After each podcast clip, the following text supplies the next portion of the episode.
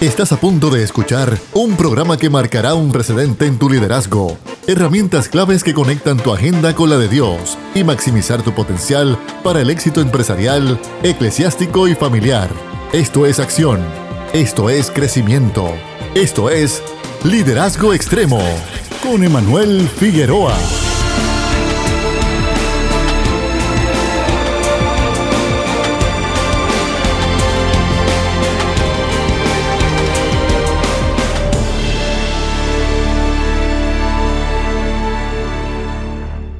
Que el Señor les continúe bendiciendo grandemente. Este es tu programa Liderazgo Extremo, un programa que va dirigido a poder darte herramientas que te van a ayudar a maximizar la influencia y el impacto de tu liderazgo en donde quiera que lo estés ejerciendo, sea en el campo eclesiástico, sea en el campo familiar, en el campo como tal administrativo. Liderazgo Extremo viene precisamente a poder ayudarte a que puedas tener un mayor impacto en donde quiera que estés. Este es tu amigo el pastor Emanuel Figueroa contigo todas las tardes de 3 a 4 a través de tu favorita Redentor 104.1 FM. Y hoy vamos a hablar de la relevancia de la capellanía en tiempos de COVID, en estos tiempos de reto. La capellanía tiene una pieza clave en la vida de tantas personas alrededor del mundo y vamos a entrar en materia y en detalle dentro de unos momentos, pero permíteme recordarte, estás escuchándonos a través de tu favorita Redentor, pero también nos puedes ver y nos puedes escuchar a través de Facebook, a través de la página Liderazgo Extremo. Ahora mismo el programa se está transmitiendo en la página de Liderazgo Extremo en Facebook. Luego de que se acabe estará en YouTube, en el canal bajo el mismo nombre Liderazgo Extremo y también en Spotify. Así que echa mano de todas estas herramientas que te van a ayudar a maximizar tu influencia. Y hoy tenemos un invitado que nos va a ayudar en esta conversación que vamos a estar teniendo. Es un gran amigo. Él cuenta con más de 10 años este, de experiencia capacitando pastores y líderes en lo que es el ejercicio de la capellanía, tanto ministerial y profesional. Él cuenta con un doctorado en capellanía dentro de lo que es el arte en divinidad. Es consejero clínico pastoral certificado y es presidente de la Academia Internacional de Capellanía. Hoy me acompaña el doctor Luis Roberto Piña. ¿Cómo te encuentras? Bendiciones, bendiciones, Manuel. Realmente para mí es un honor yo poder estar aquí hoy porque yo soy uno de los fans número uno de este programa, de que comenzó este programa. Yo estoy conectado cada sábado para poder escucharlo y cuando tengo algún compromiso lo veo nuevamente en la página de Facebook. Y yo creo que para mí es como si fuera el sueño de un fan hecho realidad. Ok, pues siempre que uno tiene, un, es fan de un equipo de, de, deporte, o de, uno quisiera eh, ser parte de eso, ¿no? Quisiera algún día conocer a los jugadores, eh, bajar a la cancha, bajar al parque, y, que me encuentre hoy aquí, me haya hecho la invitación, realmente para mí es un honor. Este, yo creo que este es uno de los programas que voy a ver más, voy a ver más, voy a ver más. Pero no, no, para mí realmente es un honor. Eh, yo soy de las personas que me conecto cada sábado a poder escucharlo. Un programa que bendice nuestra vida y no solamente bendice, sino que nos aporta valor. Y, y, algo que me gusta de este programa porque voy detrás cada sábado buscar eso. Voy destacando qué valor me, me, puede aportar este programa y este es uno de los programas que realmente hace, hace esa función en mi vida. Te agradecemos grandemente, este, Luis, porque sabemos que eh, vamos a tener un gran tiempo y sabemos que o sea, yo, hemos podido conversar anteriormente para uno de, tus podcasts como tal, en tu segmento, y pudimos dialogar precisamente sobre lo que era el asunto del liderazgo, pero también eh, eres una persona muy capacitada en el tema que vamos a estar dialogando en la tarde de hoy. Sé que las personas que ahora mismo están conectados en, la, en las redes pueden comentar y luego vamos a dejar más información. Luis va a estar dejando más adelante su información para todos aquellos que puedan y quieran también conectarse con todo lo que este hombre está haciendo. Así que, pero vamos a entrar en materia en la tarde de hoy, la relevancia de la capellanía en estos tiempos, Luis. Oye, cuando hablamos de capellanía, Luis, ¿de qué estamos hablando? ¿Qué es la capellanía? Pues mira, la capellanía, por algún tiempo, muchas personas la han tenido fuera del foco. Porque cuando las personas a veces hablan de capellanía, piensan en ir a las cárceles, piensan en ir a los hospitales o trabajar con personas sin hogar. La capellanía es mucho más que eso. La capellanía es mucho más que eso. La capellanía te brinda la oportunidad de poder eh, desarrollarte en ese propósito, en ese llamado que Dios tiene para tu vida. Eh, eh, la capellanía tiene la oportunidad de tu poder servir de una forma especial, pero escúchame bien esto que te voy a decir. No solamente dentro de nuestra área eclesiástica, si, fuéramos, si fuéramos a llamarlo así.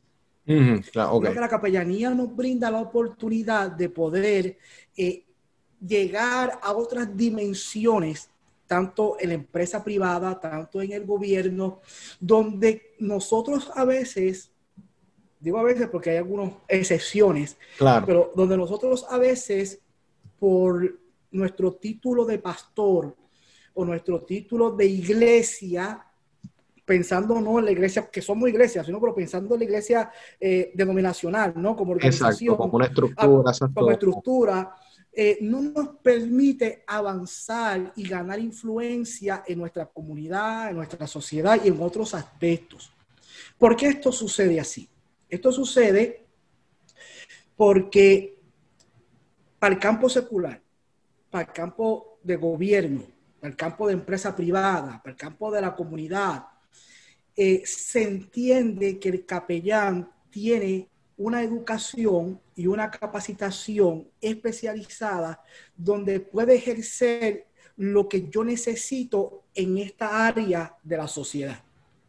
Y eso, y eso, Luis, antes de que continúes, es un punto muy importante porque debemos entonces empezar a considerar que nosotros como iglesia tenemos que empezar a ampliar nuestro marco de referencia en cuanto a la influencia y el impacto que estamos teniendo en la sociedad, Luis, porque tú estás mencionando de manera espectacular el, asunto de que tenemos que ver que el mundo, cuando hablamos de, de la palabra en el sentido de que aquellos que no pertenecen al círculo eclesiástico, están mirando qué tú puedes aportar, cómo tú puedes contribuir, qué tú tienes que me pueda ayudar a mantener esta sociedad saludable. Y eso es muy clave, Luis. Por favor, prosigue. Claro, mira, el capellán no es un pastor, no es una parte del clero cristiano organizacional que va allí eh, al lugar de trabajo, sea gobierno, empresa privada, área de la comunidad, que va allí eh, a ver qué puede hacer. No, no. El capellán es visto, escucha bien esto, el capellán es visto como parte del equipo multidisciplinario de ese lugar. Ejemplo, si fuera hospital, si fuera cárcel, si fuera, aquí están los doctores, están los, las enfermeras, están los trabajadores sociales y está la oficina de servicios religiosos, está la oficina de capellanía, no solamente los hospitales, las cárceles, empresa privada, gobierno, están las oficinas de área religiosa, las oficinas de capellanía. Y esto brinda la oportunidad de nosotros poder llevar el Evangelio, llevar un mensaje de, paz, de reconciliación, eh, donde más se necesita, donde más se necesita. Ahora bien, lo que está explicando de esto es que cuando somos pastores y estamos dentro de este marco organizacional de iglesia, cuando cruzamos este otro lado para acá, tenemos que hacerlo con la conciencia de que no estamos en nuestro núcleo. No estamos, no, estamos en la iglesia. El lenguaje hay que modificarlo. Eh, no, no puedo ir, no puedo ir con mis conocimientos, con lo que yo sé, con lo que yo siempre he hecho, cogerlo y trasladarlo acá. Porque sabes qué, voy a fallar. No voy a dar en el blanco. No lo voy a hacer. ejemplo, de, e, ejemplo de eso, Manuel, tengo muchos. Ejemplo de eso tengo muchos donde iglesias, ministerios, organizaciones tienen un gran corazón.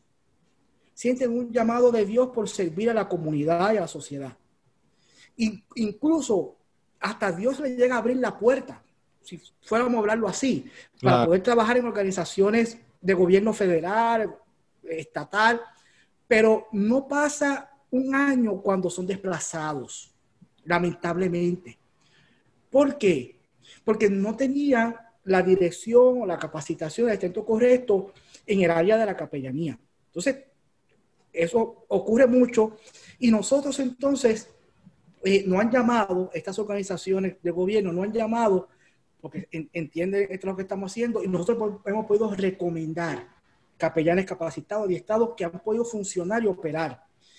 Y ha sido una bendición. porque En estos aspectos de gobierno o empresa privada, y tú sabes de esto, Manuel, que, que trabaja en áreas de recursos humanos y tienes conocimiento, hay unas leyes patronales que, aunque yo sea de un aspecto religioso, yo tengo que, que responder a ellas. Una de ellas es tocar a las personas, es abrazar, abrazar a la gente. Todo esto trae controversia en el campo laboral. Emanuel. Y, Luis, eh, es que también si miramos, dando un pasito a algo que quería comentar para conectar con eso que, que estás introduciendo, es el asunto de que si tú miras universidades como Harvard, Oxford, todas fueron fundadas por cristianos.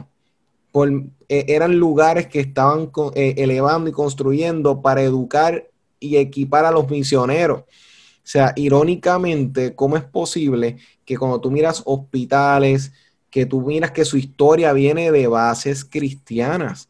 Entonces, ¿cómo es posible que en este momento ese sistema, esa estructura, tiene choques precisamente con esa área que es el área eclesiástica en cuanto al dogma, en cuanto a la creencia, que es lo que entiendo que estás mencionando, Luis, y es algo que los líderes que nos están escuchando ahora mismo deben empezar a considerar que esto no es una forma, una invitación a aguar este, su convicción y aguar, sino más bien aprender a traducir correctamente, porque no, si yo voy a hablarle a otra cultura, a otra persona, yo tengo que entender dónde está, cómo piensa, cómo conoce, porque nosotros, por ejemplo, aquí en nuestra parte del mundo, en el occidente, vemos la vida dual, bueno, malo, pero tú vas al oriente y la visión de estas personas es que puede ser un poquito de aquí, un poquito de allá, no es, y cuando tú vas a presentarle concepto, tú tienes que estar claro de esas cosas para que entonces te puedan entender. Entonces, cuando tú estás trayendo esto de la capellanía al sufrimiento y al dolor, que me gustaría que nos puedas llevar a, esos asuntos de cuáles son los retos que estamos viviendo hoy en día como sociedad, porque la iglesia, los líderes de empresas, la familia, deben empezar a abrir los ojos ante los retos, porque ahora mismo sabemos que este es un área que se estudia, que uno se prepara, pero desde tu experiencia, Luis, a medida que vayas llevando tu punto, llévanos también a eso, a esos elementos que tú estás notando que son retos que pueden ser barreras y, y también a la misma vez oportunidades para tener más efecto en la sociedad. Por favor, Luis. Claro.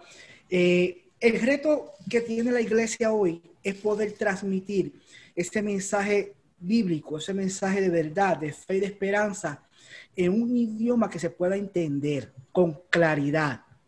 Ahora, el capellán cuando se capacita, se le educa, se le prepara no para que represente un dogma o represente una doctrina, sino el capellán se le capacita para que pueda entonces dar un acompañamiento espiritual. Acompañamiento. cuando, entramos a ese lenguaje y llegamos al, área de gobierno, a la empresa privada, a poder proveer un servicio de acompañamiento espiritual, un servicio de consejería, un servicio de orientación, entonces ahí es donde el reto se convierte en oportunidad. Ahí es donde e, esa muralla de iglesia, del pastorado, del líder ministerial, se rompe porque entonces ya esta persona es una persona que es parte del equipo multidisciplinario que no me va a hablar de a qué iglesia pertenece, no me va a hablar de qué doctrina, de qué dogma, de qué eh, área eh, eh, religiosa pertenece, sino que va a brindar esa ayuda, ese, ese acompañamiento espiritual, esa consejería, esa orientación que debe ser entonces de un formato integral. Exacto.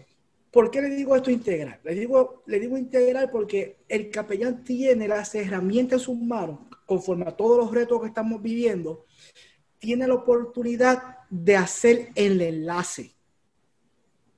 Exacto. Ejemplo, ejemplo. Estamos viviendo este, este proceso difícil de COVID-19, de lo que estamos experimentando cada uno de nosotros. Ahora bien, yo estoy en una área de servicio, sea cual sea, sea en el hospital, en las cárceles, en el gobierno, en empresa privada. Yo debo ser entonces esa área de enlace y debo ser el profesional a cargo de coordinar todos los servicios y todas las oportunidades disponibles para esa población a la que yo estoy sirviendo.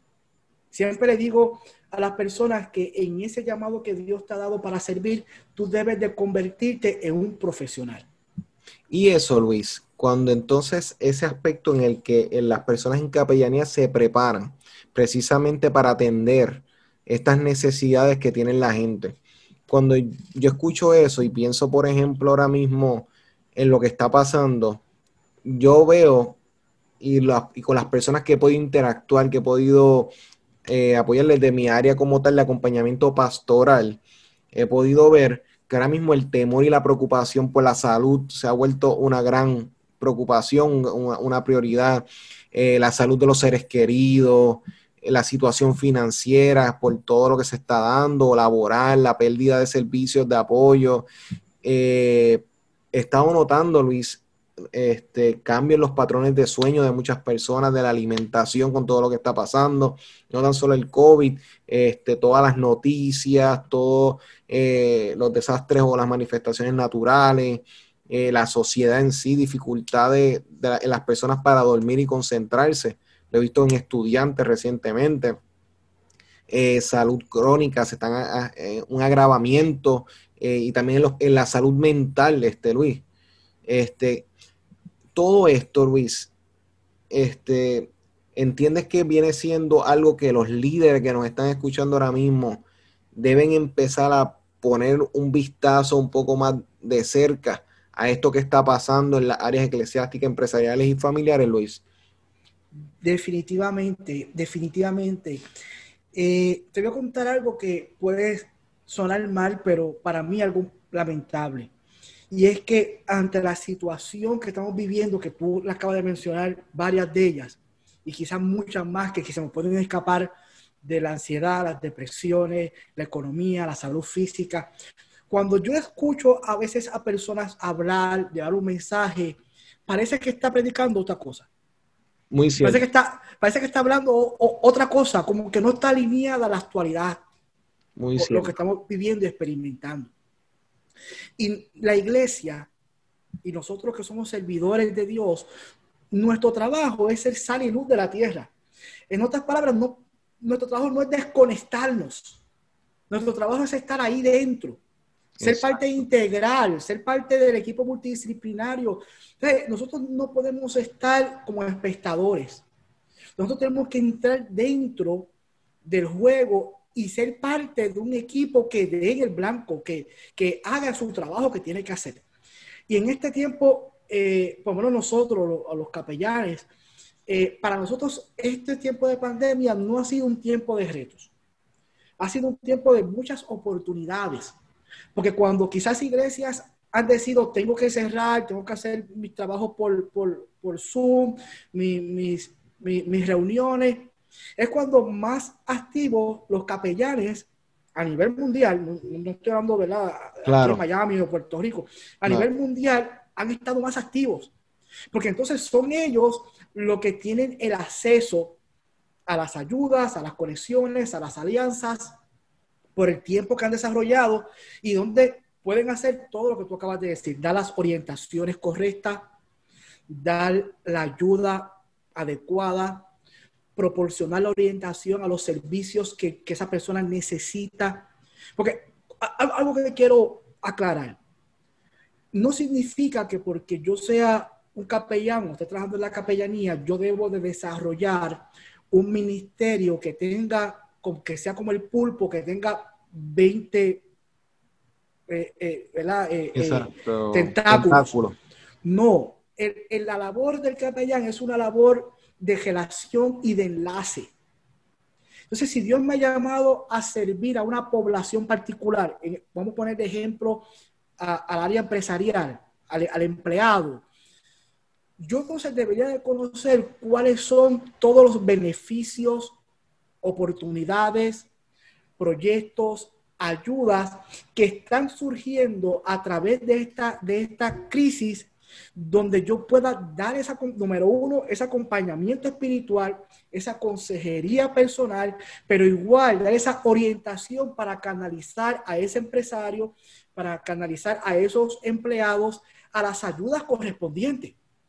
Claro. Y, porque cuando uno entra en un periodo de crisis como lo que estamos viviendo hoy, la gente quizás puede saber la solución. Y acá entre tú y yo, que nadie lo sepa, la gente sabe, la gente sabe la solución. Lo que sucede es que se aturden en el momento. En el momento no, no, no encuentran la razón. Entonces, es entonces este acompañamiento, esta orientación, dicen, mira, este es el paso uno, este es el paso dos, te quedaste sin trabajo, ok, mira, tienes que llenar el, área de departamento del trabajo, tienes que hacer esto, tienes que hacer estos pasos. Entonces, ese, ese tipo de acompañamiento del capellán individualmente ahí, en esa empresa, en ese lugar de gobierno, es totalmente diferente a yo poder asistir a una comunidad de fe y escuchar una palabra de fe, de esperanza y de aliento, pero que en el momento me da la fortaleza espiritual, pero no me da o no me lleva a la, a la información práctica que necesito hoy.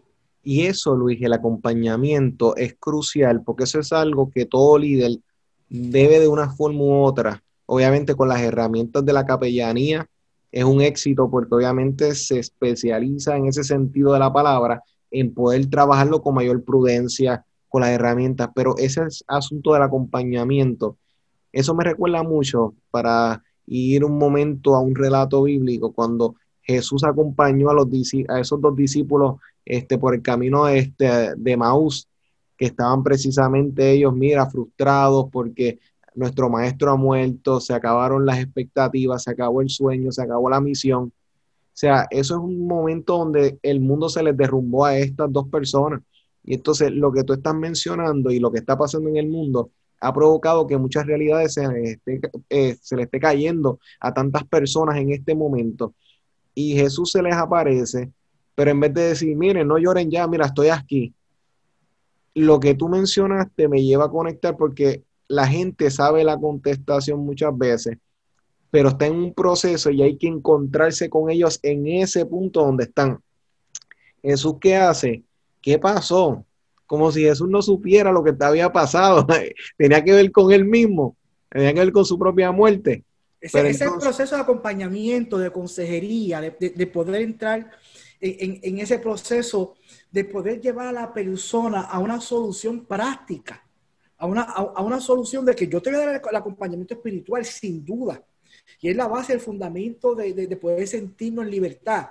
Pero debe ir acompañado con esa parte práctica, necesaria, que necesita hoy día eh, las personas para seguir hacia adelante. Y que el eh, dolor, y que el dolor no se va de la noche a la mañana. O sea, las personas les requieren un seguimiento y es lo que eso hacía, le empezó y cuénteme en qué pasó y habló con ellos durante todo el camino. Entonces, cuando ellos ya se acerca el, momento, él lo sigue, él, no, no, no, Jesús, o sea, obviamente no sabían que era él, pero mira, que pasa la noche con nosotros, no te vayas por ahí. O sea, querían quedarse con esta persona, que en este caso era Jesús.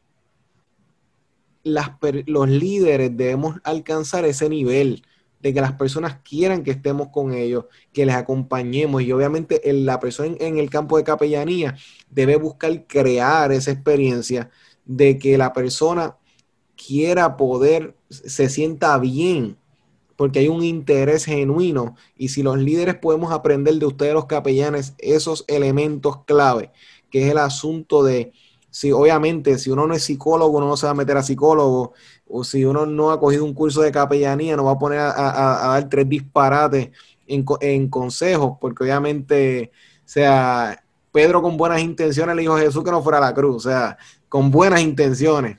Y obviamente, desde nuestro punto no hubiese sido una buena idea que no hubiese llegado. O sea, entonces, es ese asunto, este, Luis, de poder crear esa experiencia de que no siempre hay que tener una contestación, pero sí lo que todo el mundo puede hacer es acompañar escuchar, prestar su atención y en, en tu caso, como mencionaste, dirigirlos a las personas que de verdad están capacitados para ayudar a esas personas. Claro, mira, lo, que, lo que distingue al capellán es eso. Porque la mayoría de nosotros ya somos pastores. La mayoría de nosotros a veces ya venimos de una trayectoria eh, eh, educativa, eh, de seminario, de instituto, teológica. La mayoría somos pastores. Pero no, no hace falta añadir a esos conocimientos teológicos no hace falta añadir una formación de cuidado pastoral, número uno. Y número dos, una capacitación especializada en el campo que Dios me está llamando. Exacto. Porque tú y yo sabemos, y eso es entre nosotros, que nadie se entere entre nosotros es. Eso entre nosotros, nadie, se entere de esto. Tú y yo sabemos que nosotros podemos capacitar en el seminario, en el, eh, eh, instituto, y yo lo he hecho y, y lo hago. Ahora, pero esta educación bíblica, esta educación teológica, no me conecta al dolor de la gente. Exacto. No me conecta al dolor de la gente, me conecta al conocer las verdades bíblicas, doctrinales, dogmáticas, y, es muy bueno para mí como líder para poder tener esas referencias. Ahora, cuando entonces yo me conecto a mi formación ministerial de cuidado pastoral, me conecto a especializarme en el área que Dios me está llamando, sea cual sea. Eh, mira, en el área de la capellanía existen tres áreas, o vamos a ponerle tres ramas, y de ahí se divide todo. Está el área comunal, número uno, el área comunal, que es la área, la área que trabaja todas las áreas de la comunidad. Comunidad. Comunidad, en fin, ¿no? La área, de la, área institucional, que es el área de las instituciones donde está la cárcel, los hospitales, eh, eh, ¿verdad? diferentes tipos de, de, organizaciones que son instituciones apoyo, exacto. Dan apoyo a personas necesitadas, etcétera. Y la área empresarial, la, área de empleo, donde, podemos incluir el gobierno. Entonces, en esas tres áreas, yo voy a sentir un llamado de Dios para poder servir. Entonces, ahí es donde yo me especializo, ahí es donde yo desarrollo mi talento, mi llamado. Y ahí junto con esa formación ministerial, no teológica, mm. formación ministerial, que es otro asunto, porque acá, acá entre nosotros, eh, tú te puedes graduar. un, poquito más bajito que se escucha, espérate. Tú te puedes graduar de un doctorado en teología, un doctorado en Biblia, pero quizás tener poco bajito de formación ministerial. Es que, Luis. Esa, esa, esa, esa conexión, ese acompañamiento no sostiene el, en la educación teológica. Pero Luis, yo conozco, o sea, en, mi experiencia, personas que tienen un gran, o sea, tienen conocimiento teológico, lo tienen, pero en el trato con las personas, que lo he hablado con personas que ellos mismos lo han reconocido en momentos dados, no tienen el tacto o no lo han desarrollado en el camino o no se han interesado en desarrollarlo.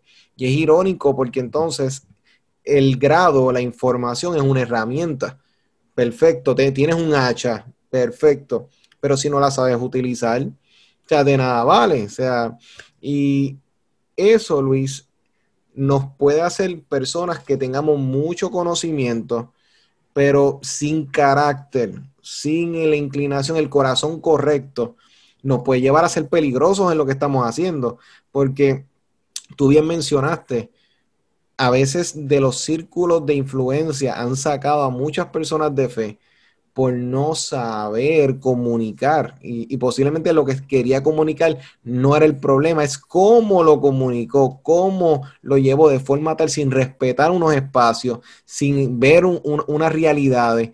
Y para que continúe Luis, yo escuchaba esta semana que uno tiene que aprender a tener un oído en el cielo y otro en la tierra porque si están los dos en la tierra, pues no disiernes entonces lo que Dios quiere traer, pero si están los dos solamente allá en la gloria, te desconectas de la realidad que está pasando en el mundo, entonces lo que hablamos es cosas que no es que están mal, pero no muerden el problema ni la realidad.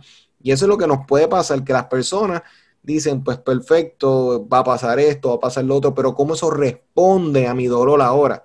Eso es otra conversación, ese es otro tema. Luis, por favor, prosigue.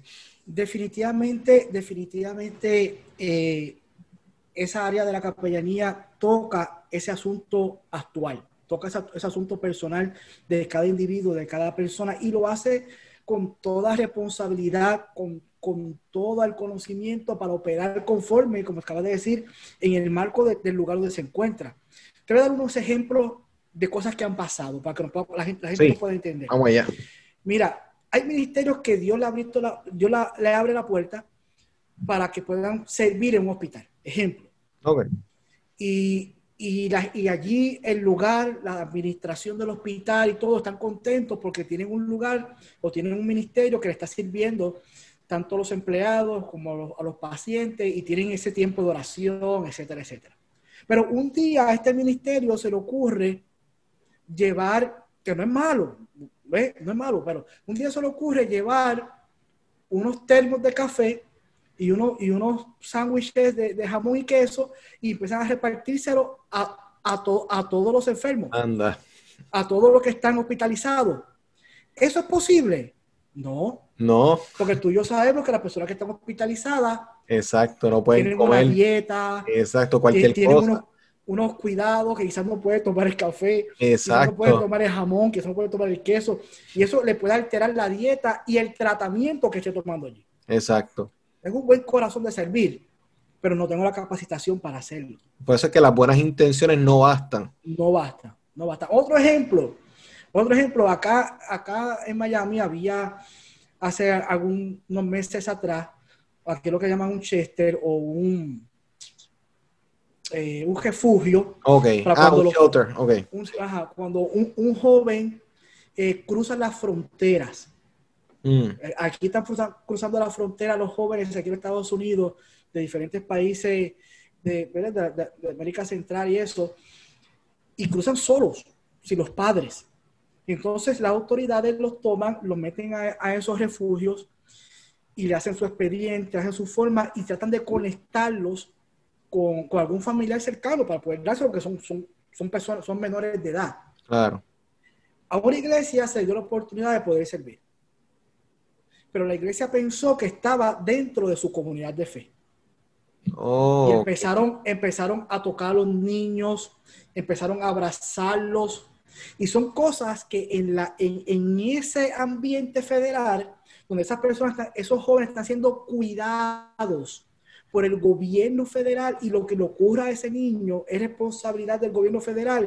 Tú no lo puedes tocar, no lo puedes abrazar, porque todo esto puede llevar a unas malas interpretaciones claro. que pueden terminar en, en, muchos casos legales y, situaciones. Y, Luis, y eso sucede en el campo educativo, en las empresas, que eso en el campo eh, eclesiástico, en las iglesias, hay que abrir los ojos en este punto porque una persona que pasó por una experiencia de un trauma, un abuso sexual, o sea, o algún tipo de, situación de, similar, puede interpretar el contacto físico de otra forma, le puedes revivir experiencia. Esto puede, esto puede tomar tantas formas que la realidad es que uno tiene que ser cuidadoso porque es con buenas intenciones que queremos abrazar a la gente, ven para aquí y, a veces hasta tomamos unos comportamientos que la persona malinterpreta porque según su bagaje, según su experiencia, lo puede malinterpretar. O sea, yo recuerdo un amigo pastor de jóvenes que él era muy atento, muy atento a la, al equipo, a los jóvenes que, que, que lideraba pero en este caso era un joven soltero y entonces en un trato que no le pasó más de una vez, las chicas malinterpretaban y la realidad es que lo tuvimos que hablar con él. O sea, hay que tener cuidado. O sea, y es lo que tú mencionas y eso pasa a los pastores, a las pastoras, a todo tipo de líder que sirve y en este caso a los que aspiran y los que están en proceso de capellanía deben tenerlo muy claro, Luis. Claro, no, definitivamente las cosas que a veces nosotros hacemos en nuestras comunidades de fe no necesariamente es lo bueno y lo que va a funcionar en un lugar de trabajo. Ejemplo, nosotros acostumbramos los domingos al final de, de, cada reunión, digo, cuando nos congregamos, cuando hacíamos esto en congregación, no por Zoom, eh, y todavía que a veces están congregando, aunque yo creo que esta práctica ya no la hacen, eh, siempre acostumbramos al final a tomarse de las manos Oh. de las manos, vamos a tomarnos de las manos a orar para, para, terminar el servicio. Si yo a una empresa privada, ya no estoy en, en, el refugio, ya no estoy en el hospital, una empresa privada, a dar ayuda, acompañamiento a los empleados, a, los gerentes. Yo no puedo hacer un círculo de oración y de momento decir, voy a tomarlo de las manos. Porque precisamente allí hay un caso de, de ¿cómo, se llama eso? De, de en este caso, cuando hay este, arrest, o sea, como un tipo de, sí, como se, prospasa, o un tipo de, tacto no deseado, como tal. Tacto deseado, un tacto, ¿verdad? una relación una interacción, de, los empleados o de gerente con, los empleados donde no se pueden tocar porque se, se malinterpreta o abrazar, conforme a ley. Entonces no puede llegar un ministro a decir, hoy vamos a hablar de sanidad y vamos a abrazarnos hoy. Yo no puedo hacer eso en el lugar de trabajo, eh, porque hay unas leyes que están allí con relación al trabajo. Vamos a tomarnos de las manos para terminar este servicio de oración. Eso es que el Señor puede hacer en la iglesia, en, la comunidad de fe. Pero acá, en estos lugares de trabajo, eh, ya la gente espera algo más del capellán. Espera realmente no solamente este acompañamiento espiritual, este cuidado, sino eh, una persona conectada al lugar donde se encuentra.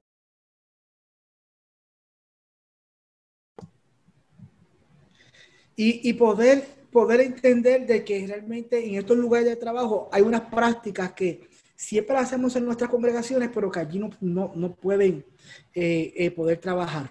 Y mira, para poder traer un poquito más eh, eh, claro las personas que nos están escuchando, y, quiero llevarlo a un relato que todos nosotros conocemos, y es el relato eh, de Jesús frente a la tumba de Lázaro. Mm. Y, quiero que puedan escuchar esto porque esto es, la, la, gran diferencia, es la gran diferencia de, de la iglesia, ¿no? de la, función eclesiástica y esta función de la capellanía, ¿verdad? De, cómo lo vemos, cómo es nuestra visión. Jesús se pone frente a la tumba, frente a aquella, aquella cueva, y, la primero, lo primero que dice es quitar la piedra. Exacto. Y hubo unas personas que quitaron la piedra. Yo represento a esas personas que quitaron la piedra como la iglesia en general. Esa iglesia, ese, ese marco eclesiástico, nuestra comunidad de fe, eh, eso es la persona que viene y, y, rueda la piedra. ¿Para qué? Para que cuando quita la piedra, entonces viene esa palabra de Dios, esa palabra de vida que, que llega donde Lázaro y Lázaro resucita. Pero, así que, así que, que que, la iglesia actualmente es el que hace la función, escúchame bien esto, que hace la función de remover la piedra para que la persona que esté muerta escuche la palabra y viva. Y eso está poderoso, pero ya va a venir un problema. el mundo que está muerto, la iglesia quita la piedra como luz, como sal, y llega la palabra de fe, llega la palabra de esperanza y, y la persona toma vida. Ahora, hay otro grupo. Porque Jesús luego sale la persona, escucha, escucha bien esto. Dale, que, que, la persona, que, la persona sale el balón, tipo robarte el balón, creo que va. sí, la persona sale viva por la palabra. Claro. Pero ¿cómo sale? Está vendada completamente. Sale vendada de la cabeza, vendada las manos y vendada las piernas. Y Jesús le dice a otro grupo, desátenlo y déjelo ir. Eso es capellanía. Y el proceso de desatar. El proceso de poder desatarle de la cara, de poder quitarle las ataduras de las manos, de poder quitarle lo, que está vendado a las piernas para que la persona pueda dejarlo ir. Eso es un cuidado pastoral. Eso es un trabajo especializado en poder en, dar las herramientas espirituales de consejería, eh, conectarlos a las ayudas necesarias es un proceso de poder desatarlo. Exacto. Entonces, no podemos ver. Esto requiere tener una visión clara de la función, porque cuando no se están claras estas etapas que tú acabas de mencionar, entonces entrometemos, brincamos, saltamos pasos. Queremos que salgan sin haber removido la piedra. Queremos que corran sin haberlos desatado. Y queremos que salgan vivos cuando ni siquiera se ha soltado la palabra de vida. O sea, se, se distrofia todo el proceso cuando no se tiene claro eso que tú acabas de mencionar, que los líderes que nos están escuchando, o sea, es bueno que aquí echen mano de lo que estamos escuchando ahora mismo. Hay que conocer las etapas donde se encuentran cada persona que nos rodean, porque si no, estropeamos o distrofiamos el desarrollo de esa persona, Luis. Sin duda, sin duda, eh, nuestra labor como iglesia es poder dar vida, es poder dar esperanza, es poder hacerlo. Pero hay otro equipo que ha sido llamado por Dios, que ha tomado las capacitaciones, que se ha desarrollado para poder desatarlo. Y todos somos parte del plan. todos estamos dando en el blanco. En el momento que nos damos en el blanco es cuando no entendemos esta función. El momento que, que, nos desenfocamos como iglesia, como pueblo de Dios, como líderes. Porque, porque yo soy pastor, yo debo de, darle la palabra de vida y debo de desatarlo. No es así. Si no me equivoco, yo creo que fue el sábado pasado, donde estuviste hablando de, de la extensión y del acompañamiento espiritual, ¿verdad? Que tiene las personas no solamente que todo cae sobre, sobre un pastor principal, sino que Exacto, de se, se desarrolla, correcto, se, desarrolla ese, ese, ese proceso de cuidado pastoral de la comunidad de fe. Mira, el mejor aliado o la mejor inversión o la mejor forma de poder desarrollar una iglesia festiva es poder desarrollar equipos de trabajo que Dios ha llamado para que puedan servir en el área de la capellanía. Sin duda, sin duda, sin duda, te lo puedo decir como pastor. Es cierto. Yo puedo ser pastor, pero yo no puedo estar en todos los lugares. aunque quisiera, aunque mi corazón quisiera, no puedo hacerlo. Hay que crear esa cultura de cuidado, hay que crearla, hay que, hay, hay que modelarla para que las personas puedan emular las personas que tienen el corazón para esto. Pues hay que tener un corazón definitivamente para amar y tener la paciencia para darle seguimiento porque siempre pensamos en el caso de, ay bendito, estás triste, yo te ayudo, no, pero está el otro caso, personas que su forma de responder a su dolor es aislándose, es creando esta barrera de, de, de sospecha y eso para un líder y una persona que va a dar un cuidado, no es el caso fácil, o sea, es el caso que requiere respirar hondo, ayúdame Señor, ayúdame y buscar la vuelta y no rendirse. O sea, que hasta un cierto punto sí hay que saber cuándo uno desiste, que eso, eso será una conversación, pero la realidad es, cuando uno tiene el corazón para esto, uno no se rinde tan fácilmente. O sea, uno no deja de creer en esa persona. ya es cuando la persona decide que no quiere la ayuda, que no quiere e, este, el apoyo, pues ya ahí uno pues tiene que levantar la mano. Pero si la persona se está dando la oportunidad, uno no debe rendirse, definitivamente. Definitivamente. definitivamente. Y, y para mostrarte ya casi el, final del trabajo, el final del trabajo, quisiera unir lo, lo que hablaste eh, lo, que pudiste hablar de... ¿Hablaste algún tema bíblico ahorita? Se me escapa ahora. Sí, lo de Maús. Lo de Maús. Lo de Maús y yo te estoy trayendo el de Lucas. Los dos ah. tienen algo muy similar que te lo voy a traer ya para, para poder cerrar este, este final de, de la capellanía. Y es que este acompañamiento de cuidado espiritual, de cuidado pastoral, este tipo de desarrollo especializado en, en las diferentes poblaciones que tienen necesidad. Este tipo de, orientación de poder enlazarlos y poder conectarlos a las ayudas correspondientes. Esto no es algo que al final el capellán quede enlazado en algo que no pueda salir. O que la persona ayudada no quede enlazada en una codependencia con ese capellán. Porque, porque en, los, en las dos pasajes bíblicos que hablamos, el final es En el de Lucas, lo vas a desatar, pero tienes que dejarlo ir.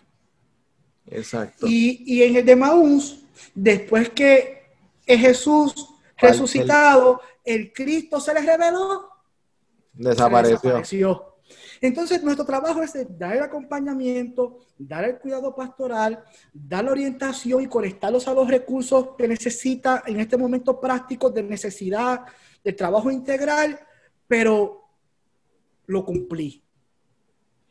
Y eso no, es que se crea, que no, claro. es que se crea, no es que se crea una codependencia de que esta persona ahora va a depender del capellán y va a estar esperando que el capellán le resuelva sus pruebas. No, el trabajo de acompañamiento, de orientación, de cuidado, conectarlo a, la, a, a, lo, a las ayudas y seguir monitoreándolo para que la persona dé paso a paso. Yo no los doy. Ningún capellán los da. La persona es la que tiene que ir dando los pasos para su recuperación, sea en el área que sea. Y eso, Luis, es una invitación a todos los líderes a saber que hay ciclos de acompañamiento que inician, pero hay ciclos que se cierran. Y entonces eso es tan liberador, Luis, lo que tú acabas de decir ahora mismo, porque hay personas que tienen esta presión, que están sirviendo, pero tal vez no saben ponerle punto a la oración. O sea, saben arrancar la oración, ponen las comas, punto y coma, como dicen por ahí, pero el punto de que ya se cumplió una etapa, ya te sanaste, ya puedes volar. Entonces, nuestro, nuestro no dañar ese proceso, no atar a la persona, sino darle ese espacio a que entonces ¿Sabe pueda lo que andar. pasa? ¿Sabe lo que pasa, Manuel? Es que el proceso comienza dañado. Mm, El proceso comienza con decirte, yo voy a estar aquí, te voy a ayudar. El proceso, el proceso comienza con decirte, cuenta con, con apoyo, eh, vamos para adelante. No, yo nunca digo eso. Ni tampoco le enseño eso a, la- a las personas que se capacitan como capellán. No. ¿Tienes este problema? ¿Tienes esta ayuda? Vamos a sentarnos. Vamos a diseñar un plan, vamos a diseñar un trabajo paso a paso para que lo llegues a cumplir. Esto se va a acabar. Yo no voy a estar aquí todo el tiempo. Te voy a llevar del punto A a punto B. ¿Estás dispuesto a hacerlo? La gente en consejería se le trabaja así. La gente en consejería hay que decirle, vamos, estás aquí, te encuentras aquí, quieres llegar aquí, yo te voy a ayudar a llegar acá. un plan. Establecer un plan ya de por Pero sí. si no hay un plan y lo que hay es, vamos a orar una por ti, improvisación. Si no hay Vamos a, plan, seguir hay orando, es vamos a seguir orando porque Dios va a abrir las puertas, vamos a seguir orando que Dios va a a trabajar. Un día te da, un día te, te lee un versículo bíblico, el otro día te lee otro versículo bíblico y sigo, y sigo orando por ti, pero no hay un plan estratégico para ayudar a esa persona a salir de la condición que se encuentra. Y todas las personas que se, que se reúnen conmigo con alguna situación de, de- de crisis, o personas que se han reunido con, con las personas que hemos capacitado, esto es lo que se les enseña. Desde, desde- el día uno, la relación de consejería, la relación de ayuda, de acompañamiento, no puede comenzar con la buena intención. Debe comenzar con la buena intención de terminarlo. Exacto. Y, y se, le- y se- y se deja bien claro a la persona. Vamos a hacer esto porque tú te estás comprometiendo y vamos a llegar acá. Yo te voy a dar el seguimiento para que llegues acá. Pero es así.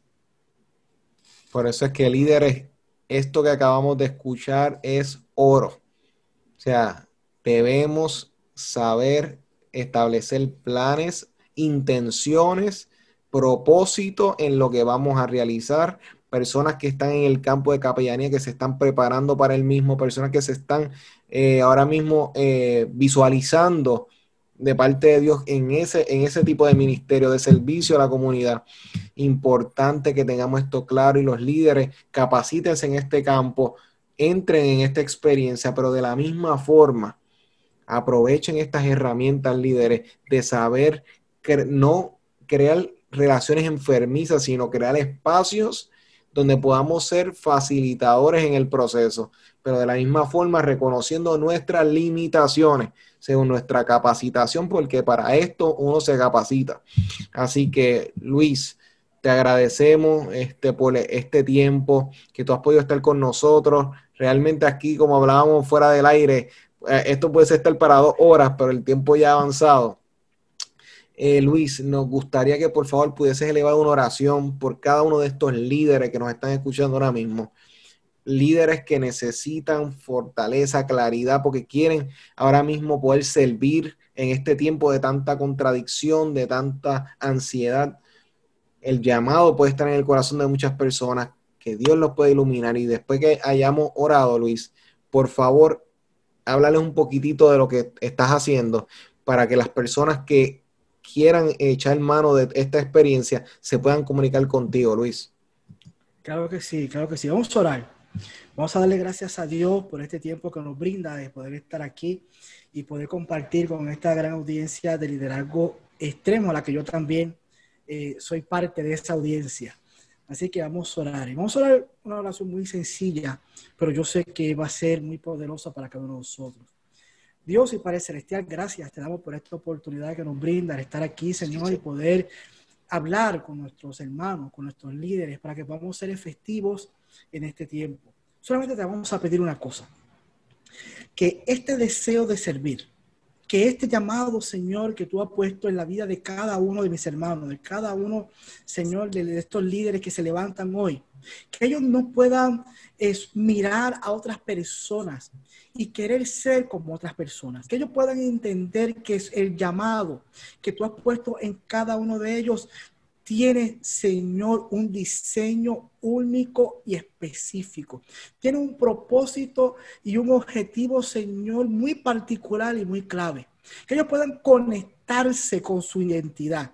Que ellos puedan conectarse con esa identidad que tú le has dado, con ese diseño de servicio, con ese diseño de influencia, para que puedan, Señor, dar en el blanco en este tiempo, en esta generación, que tanto necesita ese acompañamiento y ese cuidado pastoral.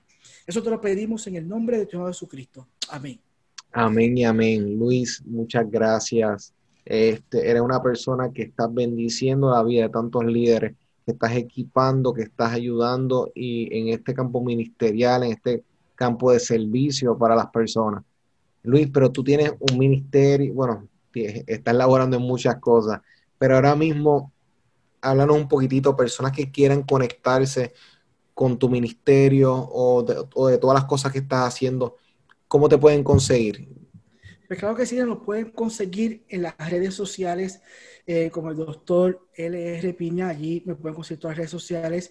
Y adicional, yo me dado la bendición de ser el presidente de la Academia Internacional de Capellanía, que la pueden conseguir así en todas las redes sociales, AIC Capellanía, y nuestra página web aiccapellanía.com.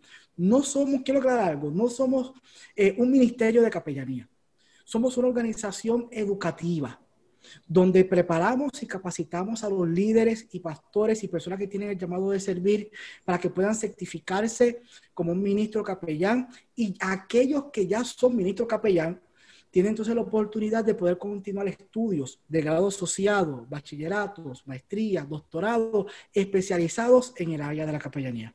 No es que vas a entrar con nosotros y, vas, y vas, te vas a envolver en un ministerio de capellanía donde te vamos a buscar lugares para poder servir. Es un, un ente totalmente educativo para capacitar, educar y pueda ser efectivo en esa área de servicio de capellanía que Dios ha puesto en tu mano. Excelente. Y en este momento lo están trabajando de manera virtual como tal para que las personas se puedan conectar y obviamente hacen el procedimiento y todo. Cuando se conecten ellos, ahí está la información en la página, ¿verdad? Definitivamente eh, nosotros somos la Academia Internacional de Capellanía, una de las pioneras en poder desarrollar educación ministerial de capellanía a distancia. Llevamos ya casi desde 2017, desde antes de la pandemia, trabajando eh, cursos y adiestramientos, capacitación, certificados de capellanía a nivel de forma virtual, no solamente a través de nuestra plataforma Zoom como aquí, sino unas plataformas totalmente digitales donde el estudiante entra puede tomar unos videos, hacer unas tareas, con, terminar unos exámenes y es certificado como capellán.